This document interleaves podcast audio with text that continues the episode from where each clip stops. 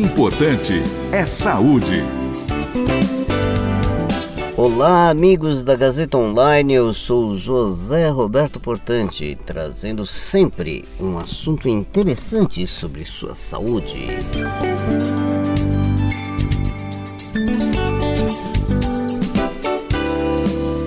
E hoje nós vamos conversar sobre um sintoma relativamente comum, porém muito incomodativo, que é a tosse. Quem nunca a teve, hein?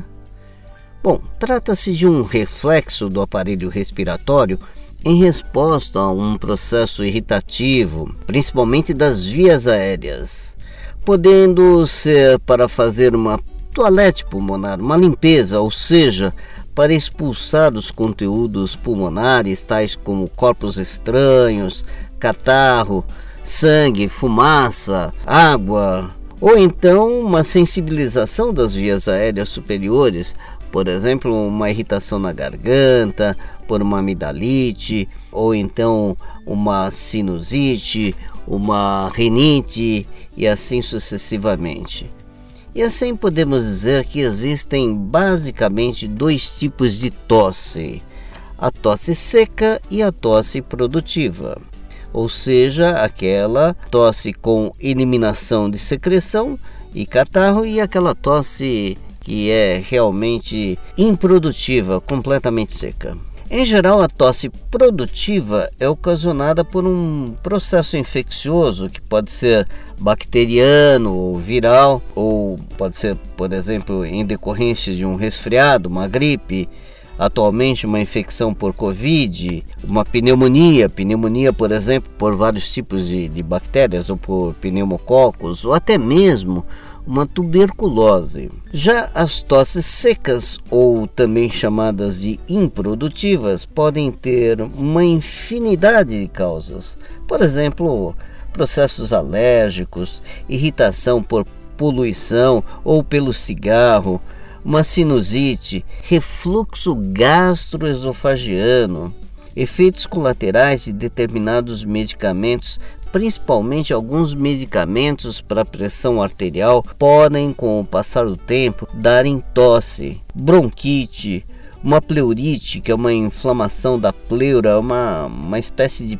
pele que recobre o pulmão, que ela pode também se inflamar e irritar e dando aí a tosse como sintoma. O derrame pleural, a trombose pulmonar, a própria hipertensão pulmonar por um problema cardiológico ou até um, um, o que nós chamamos de edema agudo de pulmão. E outras doenças menos frequentes, por exemplo, micose pulmonar ou até mesmo um câncer de pulmão.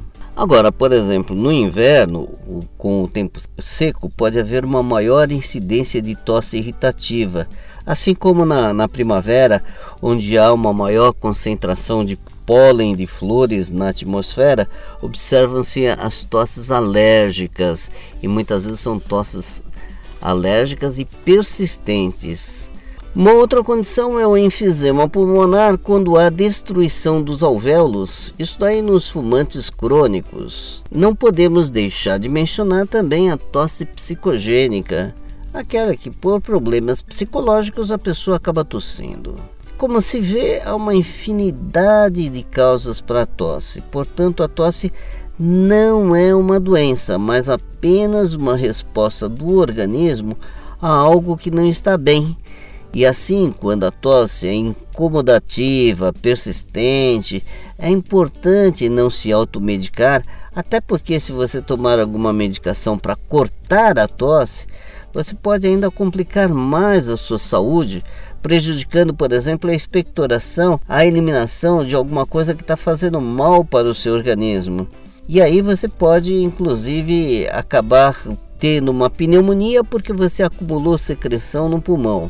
Ou então mascarar até uma tuberculose ou um câncer, alguma coisa mais grave. Então, a melhor coisa que você tem que fazer se é uma tosse persistente é procurar um médico, que a depender das características da tosse, se ela é produtiva ou não, se é esporádica ou contínua, se mais de manhã ou mais à tarde ou mais à noite, se quando você deita ou quando você fala, se tem associado a tosse falta de ar, febre, se tem catarro ou não, se esse catarro é branco, é amarelado, é esverdeado, se tem sangue ou fraqueza, dor no corpo, dor torácica, tudo isso aliado inclusive ao exame físico que ele vai verificar sua garganta, as vias aéreas, vai verificar se tem alguma sensibilidade nos seios da face, ou então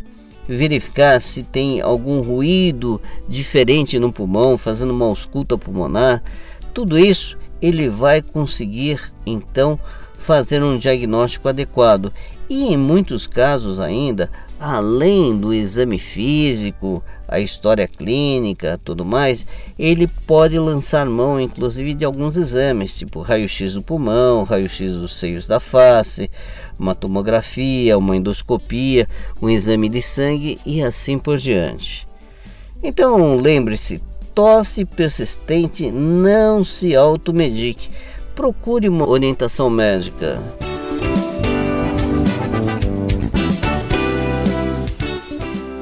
Por hoje é só e eu sou José Roberto Portante, trazendo sempre um assunto interessante sobre sua saúde. Importante é saúde.